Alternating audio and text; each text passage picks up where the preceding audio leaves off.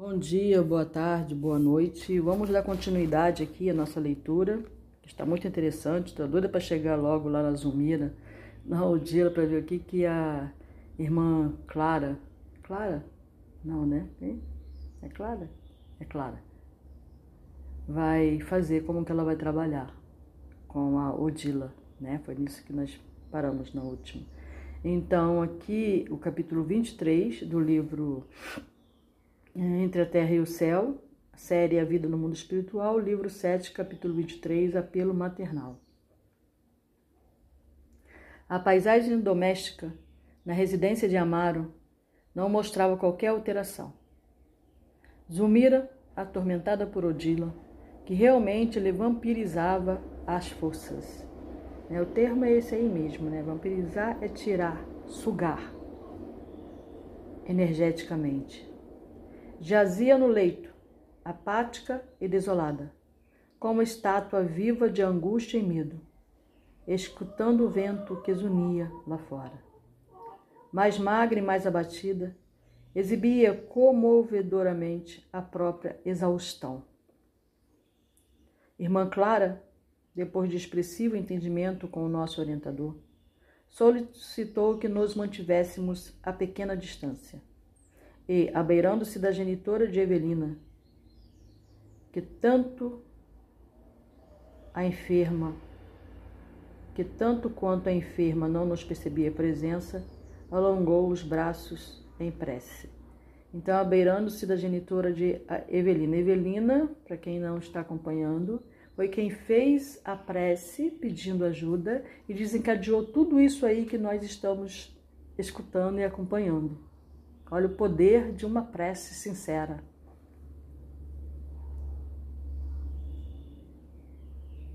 Sob forte emoção, acompanhei o formoso quadro que se desdobrou divino ao nosso lado. Gradativamente, o recinto foi invadido por vasto circuito. Desculpa. Nossa, vai começar de novo, né? Eu tô. Vamos lá. Gradativamente, o recinto foi invadido por vasto círculo de luz, do qual se fizera a instrutora o núcleo radiante, no caso Clara. Assemelhava-se nossa amiga a uma estrela repentina trazida terra, com os dois braços distendidos em forma de asas, prestes a desferir excelso voo. Cercava enorme halo de dourado esplendor.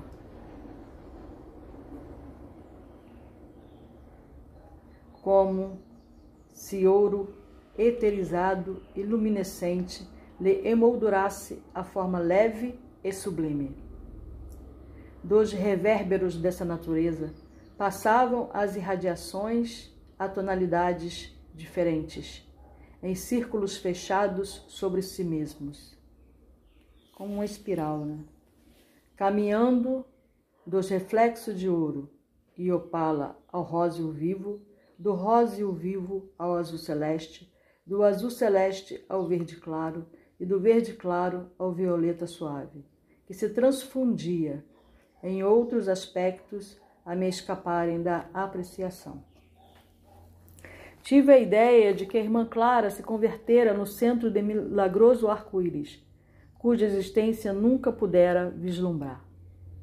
Fizera-se a casa excessivamente estreita para aquela abençoada fonte de raios balsamizantes e indefiníveis. Reparei que a própria Odila se aquietara, como que dominada por branda coação. Estático, mal consegui articular alguns monossílabos, procurando esclarecimento em nosso instrutor. Irmã Clara, informou o ministro, igualmente em elevado, já atingiu o total equilíbrio dos centros de força que irradiam ondulações luminosas e distintas. Então, é, para ele explicar, para ele falar sobre esse centro de força, no capítulo anterior, anterior, anterior, no 12, é, no, no 12, né, tá, hashtag 12, ele explica, ele fala sobre esses centros de força, que são os que os hindus chamam de chakras.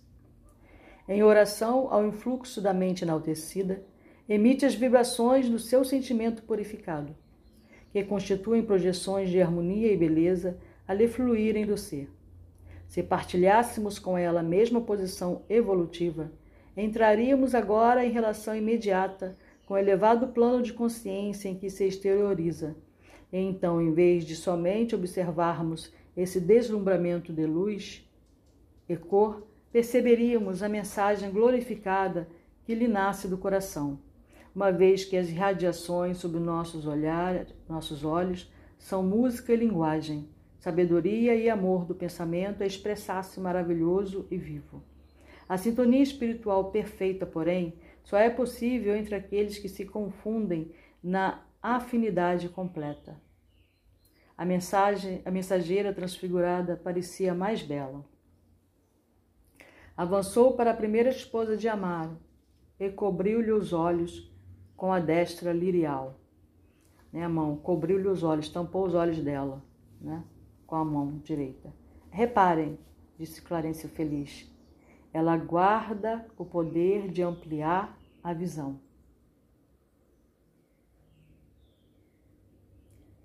Odila de identificar-lhe-á a presença, assim como a vemos. Com efeito, vimos que a genitora de Evelina, tocada por aqueles dedos celestes, proferiu um grito de encantamento selvagem e caiu de joelhos. Naturalmente ofuscada pelo brilho de que se envolvia a visitante inesperada, começou a chorar, suplicando: Anjo de Deus, socorre-me, socorre-me! Odila, que fazes? Interrogou a emissária com inesquecível inflexão de ternura. Estou aqui, vingando-me por amor. Haverá, porém, algum ponto de contato entre amor e vingança? Indicando timidamente a triste companheira que jazia acorrentada ao leito, Odila tentou conservar a atitude que lhe era característica, exclamando cruel: Devo alijar a intrusa que me assaltou a casa.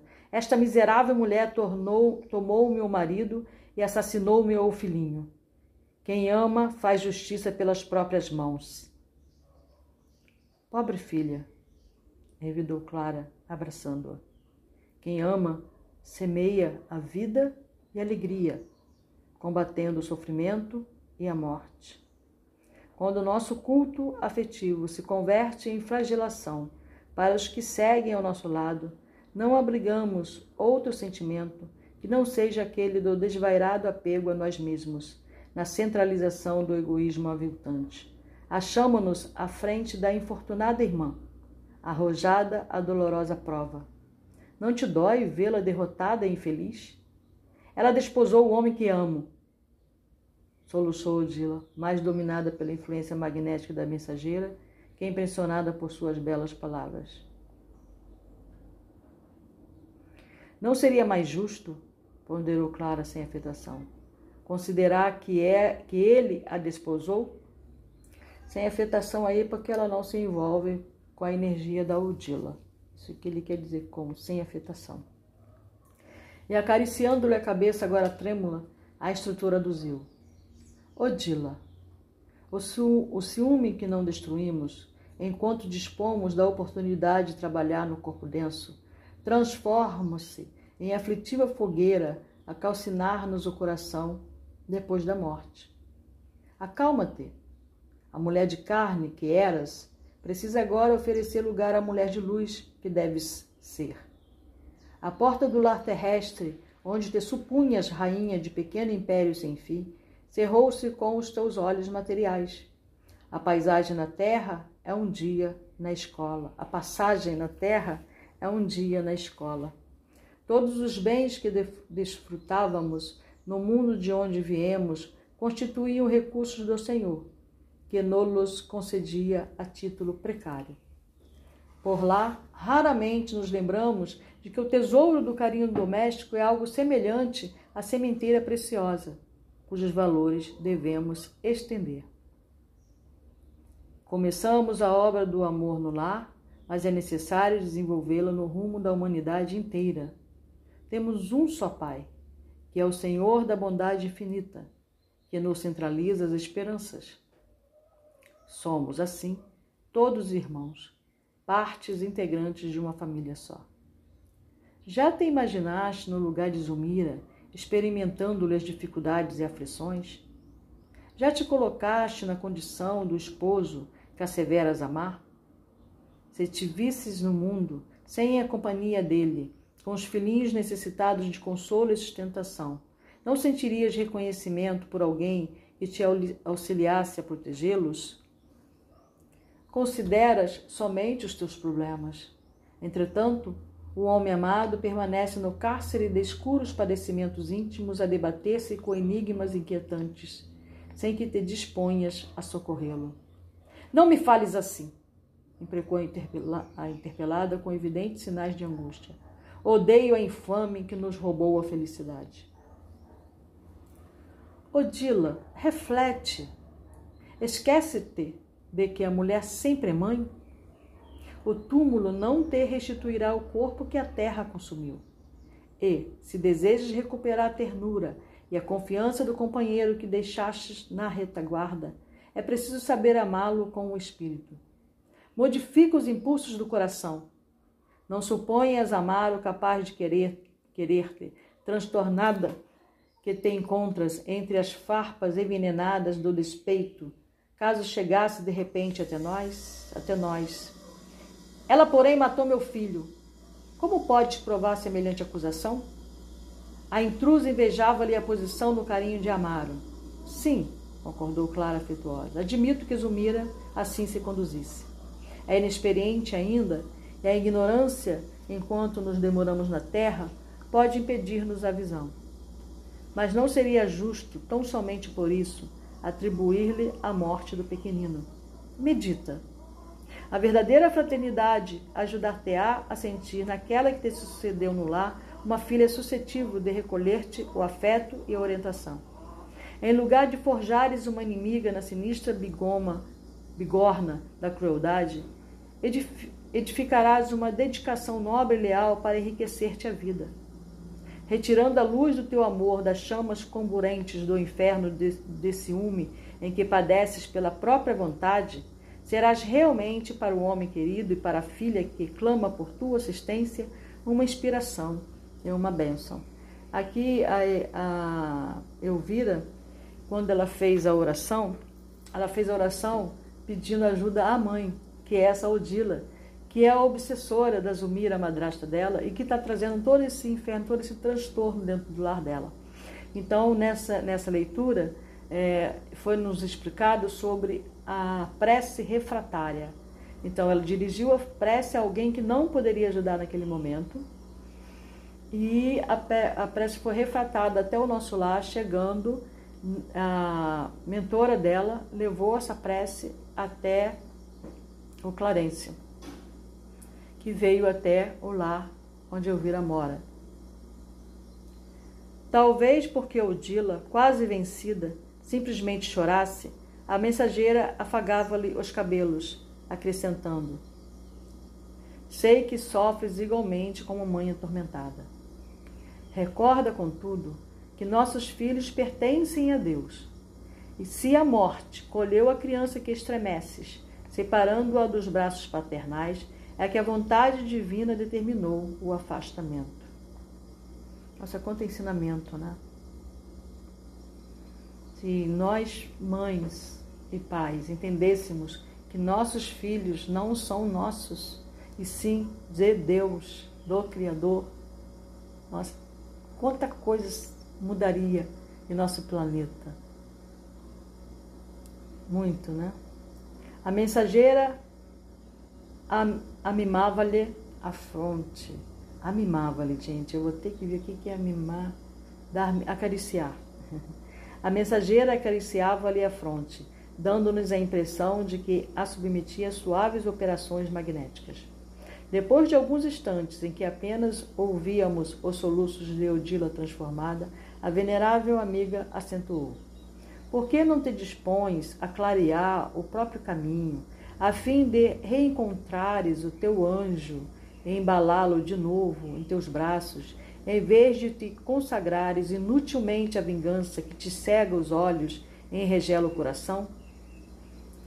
Clara, certo, alcançara o ponto sensível daquela alma tribulada, porque a infortunada genitora de Evelina, qual se arrojasse para fora de si mesma todos os pesares que lhe senhoravam os sentimentos, gritou, como fera jugulada pela dor: Meu filho, meu filho!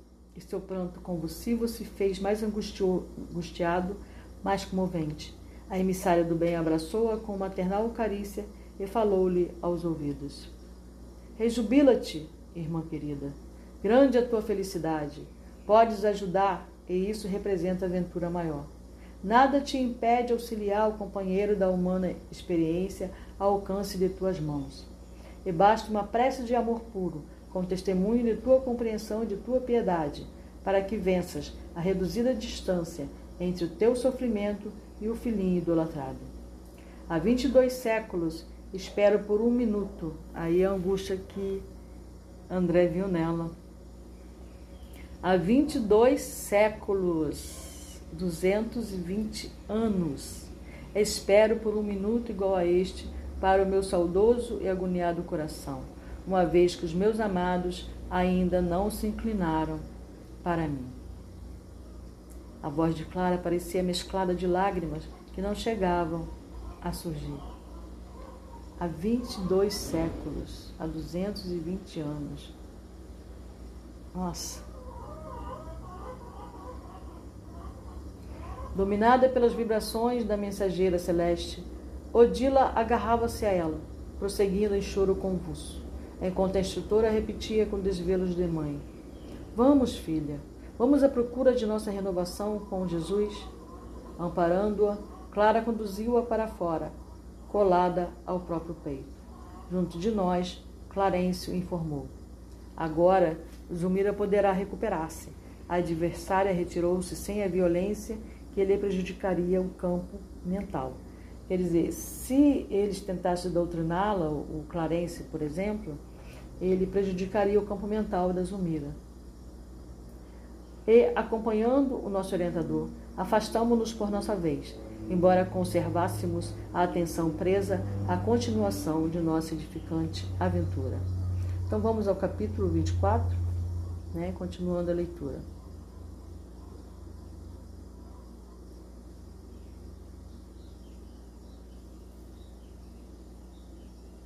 Capítulo 24 Carinho reparador Odila, sob o patrocínio da irmã Clara, foi internada numa instituição de tratamento. Por alguns dias e durante sete noites consecutivas, visitamos Zumira, em companhia de nosso orientador, a fim de auxiliar o soerguimento dela. A segunda esposa de Amaro mostrava-se melhor, mais silenciosa, mais calma. Não saíra, porém, da inércia a que se recolhera. Alijara a excitação de que se via objeto, mas prosseguia entrega à extrema prostração. Subnutrida, apática, sustentava-se no mais absoluto desânimo. Atendendo-nos à inquirição habitual, Clarence observou, prestimoso. Acha-se agora liberta né, da obsessão. Contudo, reclama estímulo para subtrair-se à exaustão. Falta-lhe a vontade de lutar e viver. Agora é com ela, né? Confiamos, confiemos, no entanto. A própria Odila favorecer-lhe-á a recuperação. À medida que se lhe restaura a visão espiritual, a primeira esposa de Amar aceitará o imperativo de renúncia e fraternidade para construir o futuro que lhe interessa a gente sempre pode recomeçar. Sempre. Zumira, com efeito, continuava livre e tranquila. As peças do corpo funcionavam com repreensível harmonia, mas efetivamente algo prosseguia, faltando. A máquina mostrava-se reequilibrada, entretanto mantinha-se preguiçosa, exigindo adequadas providências. Transcorrida uma semana, irmã Clara convidou-nos a breve entendimento. Comunicou-nos que Odila revelava grande transformação. Uma semana. que é uma palavra de amor e de carinho, de compreensão, de empatia. Ela se colocou no lugar de Odila. Né? Também. E no lugar da Zumira. Submetida à assistência magnética, a fim de sondar o passado, reconhecer o impositivo de sua colaboração com o marido para alcançarem ambos a vitória real nos planos do espírito. Nos planos do espírito de ambos. Suspirava pelo reencontro com o filhinho. Dispunha-se a tudo fazer para ser útil ao esposo e à filhinha. E, para tanto, combateria a repulsa espontânea que experimentava por Zumira, a, a quem auxiliaria como irmã, reajustando-se devidamente para fortalecê-la e ampará-la. A benfeitora mostrava-se satisfeita. Recomendava-nos trouxéssemos Amaro tão logo pudesse ele ausentar-se do veículo físico na noite próxima até a casa espiritual de refazimento em que Odila se encontrava. No do entendimento entre ambos resultariam de certos melhores efeitos. A mãezinha de Evelina estava reformada e daria provas do reajuste, efetuando o primeiro esforço para a reconciliação. A solicitação de Clara foi alegremente atendida. Depois da meia-noite, quando o ferroviário se rendeu à branda influência do sono, guiamo-lo ao sítio indicado. No aposento claro e florido do santuário de recuperação em que Odila se localizava, aguardava-nos a instrutora junto dela. O pai de Júlio, que parecia menos consciente ao nosso lado, reconhecendo a presença da mulher que amava, ajoelhou-se, cobrou a lucidez que lhe era possível em tais circunstâncias e exclamou enlevado: Odila, Odila! Amaro, respondeu a antiga companheira, então completamente transfigurada. Sou eu. Sou eu quem te pede coragem, fé, serenidade e valor na tarefa a realizar. Estou farto, farto, clamou ele, agora em lágrimas, a lhe verterem copiosas. Odila, sustentada pela venerável amiga, levantou-se com alguma dificuldade e, alisando-lhe os cabelos, perguntou em voz comovida: Farto de quê? Sinto-me entediado da vida. Casei-me de novo, como deves saber, acreditando garantir a segurança de nossos filhos para o futuro. Entretanto, a mulher que desposei nem de longe chega a teus pés. Fui ludibriado. Em lugar da felicidade, encontrei o desapontamento, que não sei disfarçar. Enfitando-a com enternecedora expressão, comentou triste: Nosso Júlio morreu num desastre quando encerrava para mim as melhores inspirações, nossa filha se estiola no quarto sem alegria, e a madasta que lhe impus apodrece no leito. Ah, Odila, poderás compreender o que sofro? Tenho rogado a morte ao céu para que nos reunamos na eternidade, mas a morte não vem. A esposa, compreensivamente mais bela pelos pensamentos redentores, mais bela pelos pensamentos redentores que agora lhe manavam do ser, com os olhos enevoados de pranto, falou-lhe com inflexão inesquecível. Sim, Amaro, compreendo. Também eu padeci muito. No entanto, hoje reconheço que a nossa dor é agravada por nós mesmos. Por que havemos de converter a distância em rebelião e a saudade venenoso fel? Por que não reconhecer a majestade suprema de Deus na orientação de nossos destinos? Não temos sabido cultivar o amor que é sacrifício na terra para a edificação de nosso paraíso espiritual. Cultivar o amor. Temos exigido quanto devemos dar, dilacerado quando nos cabe recompor. Amaro, é preciso acalmar o coração para que a vida nos auxilie a entendê-la. É indispensável ceder de nós, a fim de receber dos outros o concurso de que necessitamos. Na aspereza de meus sentimentos deseducados, vinha eu adubando o espinheiro do ciúme, atormentando, atormentando-te atormentando o pensamento e perturbando a nossa casa. Mas, em alguns dias rápidos, adquiri mais ampla penetração em nossos problemas, usando a chave da boa vontade. Quero melhorar-me, progredir e reviver. O ferroviário contemplou-a carinhoso e reverente e acentuou desalentado. Isso não impede a terrível realidade. Achamos-nos em dois mundos diferentes. Infortunado que sou, sinto-me desarvorado e infeliz. Achava-me igualmente assim. Contudo, procurei no silêncio e na oração o roteiro renovador. Que fazer de Zulmira, colocada entre nós como empecilho à nossa verdadeira união? Não raciocines desse modo. Ela não permaneceria em tua entrada, em tua estrada sem motivo justo. Nesse instante, Clarence abeirou-se do ferroviário e, tocando-lhe a fronte com a destra, ofereceu-lhe ao campo mental o retorno imediatamente às recordações das dívidas por ele contraídas em Portugal. Portugal, eu tinha lido Portugal antes, em Portugal, em Paraguai, né? Que ele, que ele, ele conheceu a Zumira quando ele, quando ele viveu no Paraguai, na guerra do Paraguai. Ela era brasileira que foi aprisionada. A Mara estremeceu e continuou escutando. Se Zumira foi situada no templo de nosso amor, prosseguiu Odila, admiravelmente inspirado é que nosso amor lhe deve a benção da felicidade de que nos sentimos possuídos. Sim, sim, aprovava agora o interlocutor, de posse das reminiscências fragmentárias que lhe assomavam do coração. Interpretemo-la por nossa filha, por irmã de Evelina, cujos passos nos compete encaminhar para o bem. O lar não é apenas o domicílio dos corpos, é o ninho das almas em cujo doce aconchego desenvolvemos nas asas que nos transportarão aos cumes da glória eterna. Aceitemos a provação e a dor como abençoadas instrutoras de nossa romagem para Deus. Ele falou aí que a dor é um poder imensurável, né? Que a gente não entende o poder da dor.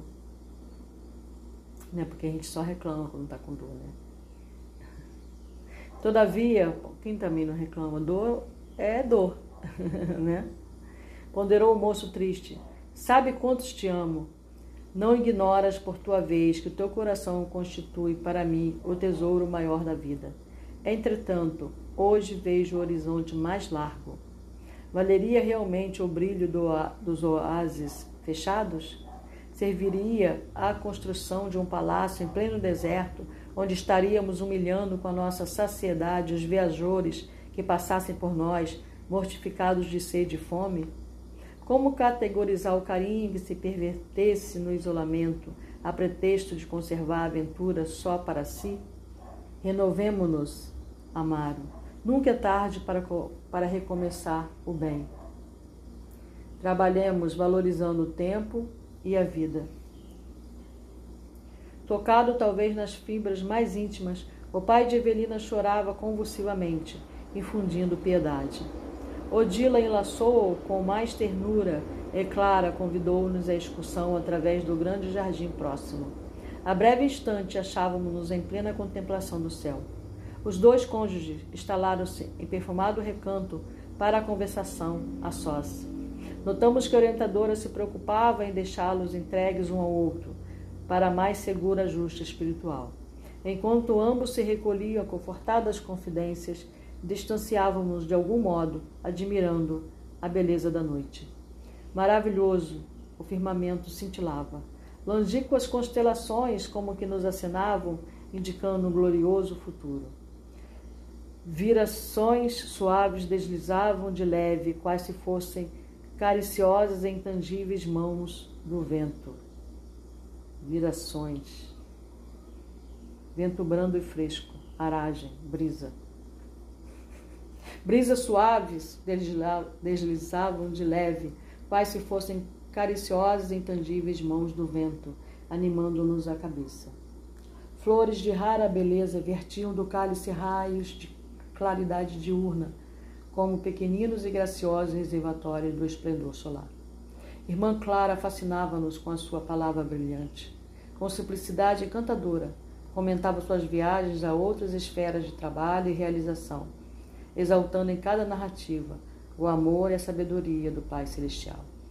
Por longo tempo, embevecidos, perguntamos impressões acerca da excessitude da vida que se nos revela sempre mais surpreendente e mais bela em cada plano da criação. Avizinhava-se um novo dia. Tomamos a presença do tornamos a presença do casal para devolver o companheiro ao lar terrestre. Ambos, ao término do grande entendimento, apresentavam o rosto pacificado e radiante. Irmã Clara guardou a pupila nos braços e as duas seguiram-nos a romagem de volta. Em casa, Amaro despediu-se de nós, risonho e calmo. Dispunhamos-nos à retirada, quando a estrutura nos advertiu. Esperemos. Odila retomará hoje a tarefa. O relógio marcava seis da manhã. A maneira de colegial em dia de prova, a transfigurada mãezinha de Júlio, fitava-nos com extrema expectação. Amaro recuperou o corpo físico, descerrando os olhos com excelentes disposições. Não conseguira relacionar os aspectos particulares da excursão, mas conservava no cérebro a indefinível certeza de que estivera com a primeira esposa em algum lugar e que a vira reanimada e feliz. Distendeu os braços com a deliciosa tranquilidade de quem encontra o fim de longa e aflitiva tensão nervosa. Levantou-se, reparando que o dia começava alegre e lindo, sem dar conta de que a alegria e a beleza haviam rena renascido nele próprio. Sentia vontade de rir e cantar. E depois de ausentar-se do banheiro, onde cantarolou baixinho uma canção que lhe recordava o tempo em que se consorciara pela primeira vez, tornou sorridente ao quarto de dormir. Foi então que Odila o enlaçou carinhosamente e exclamou: Vamos, querida, querido, entendamos a nossa felicidade. Zumira espera por nosso amor.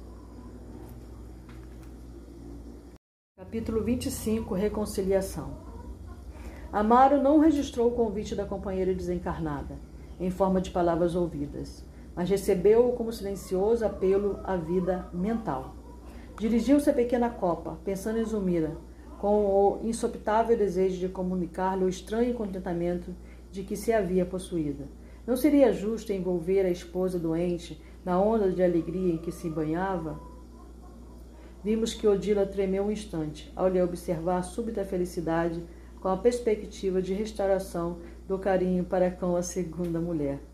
Compreendi o esforço que a, a iniciativa lhe reclamava ao coração feminino e mais uma vez reconheci que a morte do corpo não exonera o espírito da obrigação de renovar-se. No fundo, não podia sentir de imediato plena isenção de ciúme. Entretanto, aceitava o ideal de sublimação que ele implantara no sentimento e não parecia disposta a perder a oportunidade de reajuste. Notando-lhe a queda de forças, Clara abeirou-se dela e falou maternalmente: Prossigamos firme. Todo o bem que fizeres a Zumira redundará em favor de ti mesma. Né? A tua cura é minha cura. A minha cura é a tua cura. Não esmoreças, ajuda-te. A vontade, a procura do bem, realiza milagres em nós mesmos. O sacrifício é o preço da verdadeira felicidade. O abraço afetuoso da benfeitora infundiu-lhe energias novas. Os olhos dela brilharam outra vez.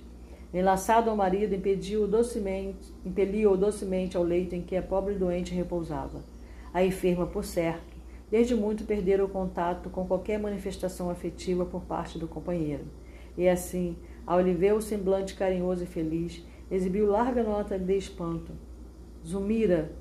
perguntou ele, inclinando-se para o seu rosto. Ossudo e desconsolado. Estás realmente melhor?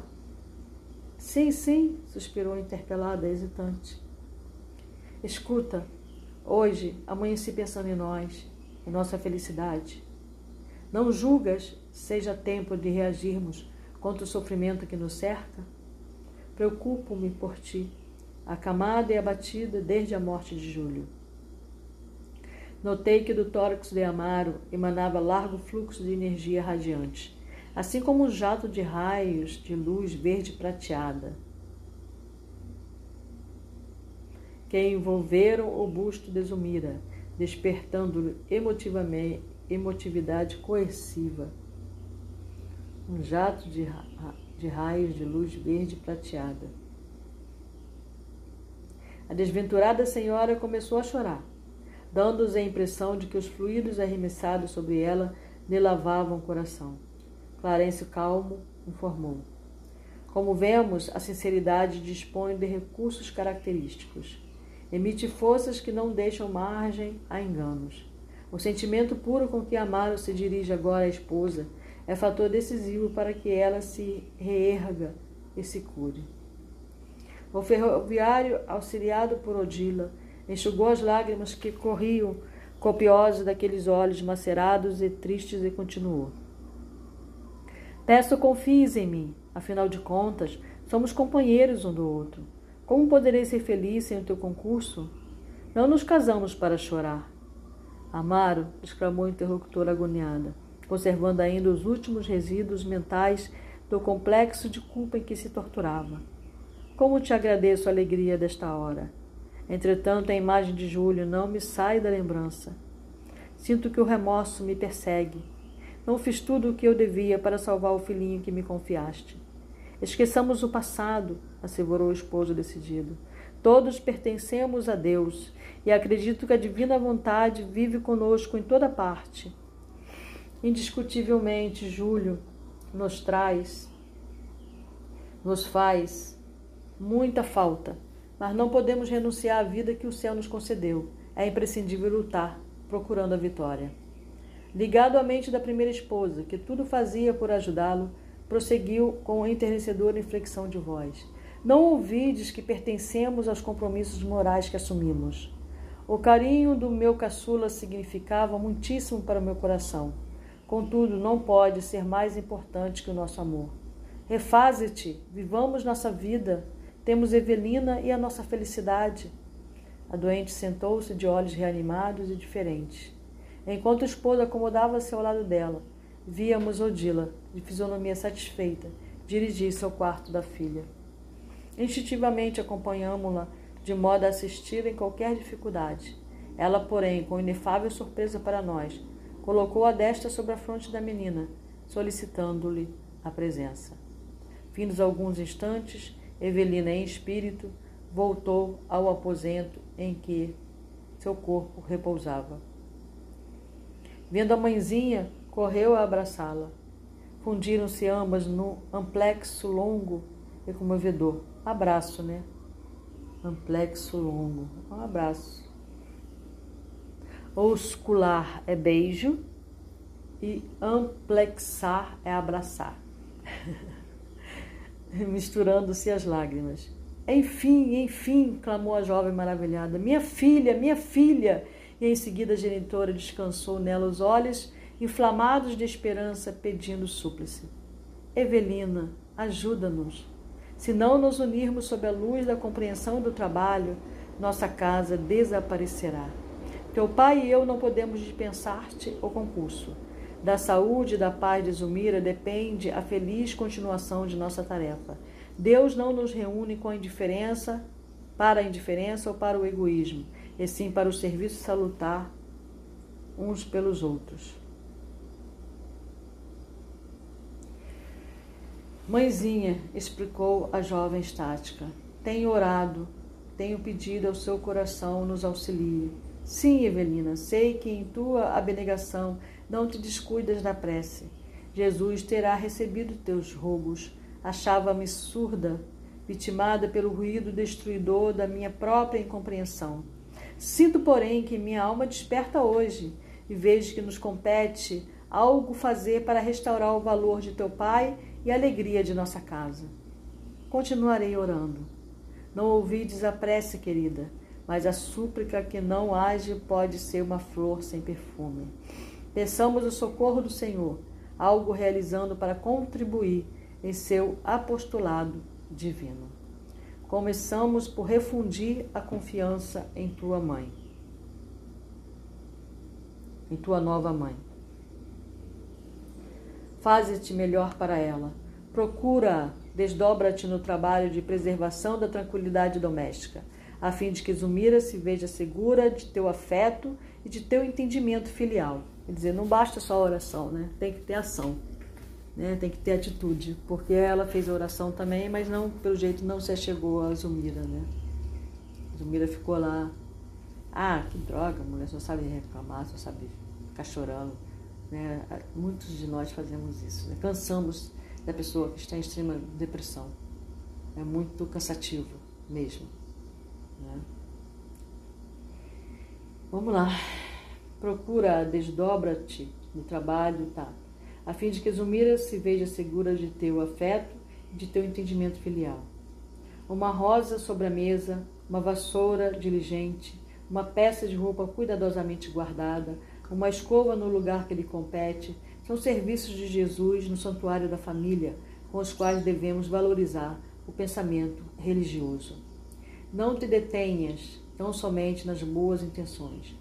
Movimenta-te no trabalho encorajador da harmonia não te detenhas tão somente nas boas intenção, intenções. Movimenta-te no trabalho encorajador da harmonia. Se o anjo do serviço em nossa casinha singela, seja se o anjo do serviço em nossa casinha singela. Julmira necessita de uma irmã, de uma filha. Aproveita a oportunidade e faze o melhor. Evelina, com indefinível contentamento a iluminar-lhe o rosto. Enlaçou a mãezinha com extrema ternura e beijou-a muitas vezes. Logo após, passando a obedecer à mensageira, retomou o corpo carnal e acordou deslumbrada. Tão grande se lhe afigurava a própria aventura que detinha a impressão de estar descendo da esfera celestial. Maravilhoso, né? A imagem de Odila, carinhosa e bela, ocupava-lhe agora todo o espelho da mente. Estendeu as mãos em torno como se ainda pudesse tocar a genitora com os dedos da carne, conservando perfeita lembrança da inovidável entrevista. Intensamente feliz, ergueu-se de um salto e vestiu-se. Fim da higiene rápida, vimos Odila recolhê-la nos braços, conduzindo-a igualmente até Zumira. Induzida pela influência materna, passou pela copa e chegou junto da madrasta, oferecendo-lhe pequena bandeja com a leve refeição da manhã. Amaro e a companheira receberam-na encantados. Meu Deus, disse a doente sorrindo, tenho a impressão de que um anjo penetrou nossa casa. Tudo hoje amanheceu contentamento e bom ânimo. Evelina alcançou o leito, reuniu os dois cônjuges num só abraço e falou jubilosa: Sonhei com mãezinha, via tão nítida como se ainda estivesse conosco. Afirmou que necessitamos de amor, recomendou seja eu para Jumira, a filha que ela não tem. Ah, que felicidade! Mamãe ouviu minhas preces.